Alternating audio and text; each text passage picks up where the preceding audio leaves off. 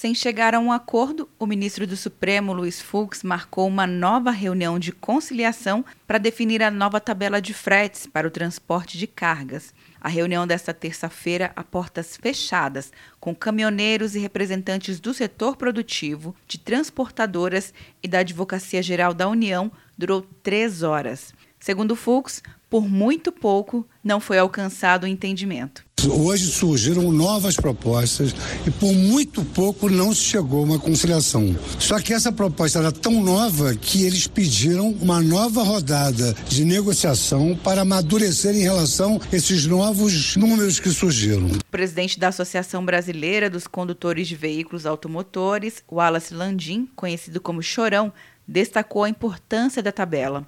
Então é de uma forma da gente ter hoje é, o piso mínimo de frete, né, o custo operacional. Nós estamos falando aí do custo, a, a, parte da lucratividade, cada transportador faz a sua, né?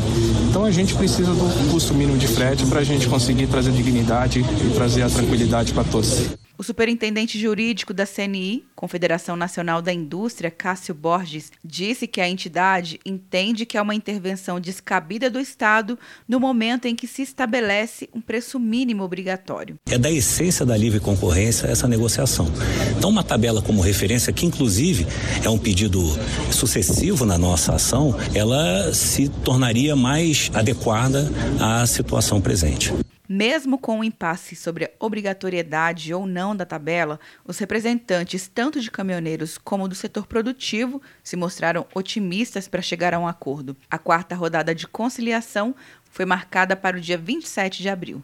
Quer um ano sem mensalidade para passar direto em pedágios e estacionamentos? Peça a Veloy agora e dê tchau para as filas. Você ativa a tag, adiciona veículos, controla tudo pelo aplicativo e não paga mensalidade por um ano. É por tempo limitado. Não perca. Veloy. Piscou, passou.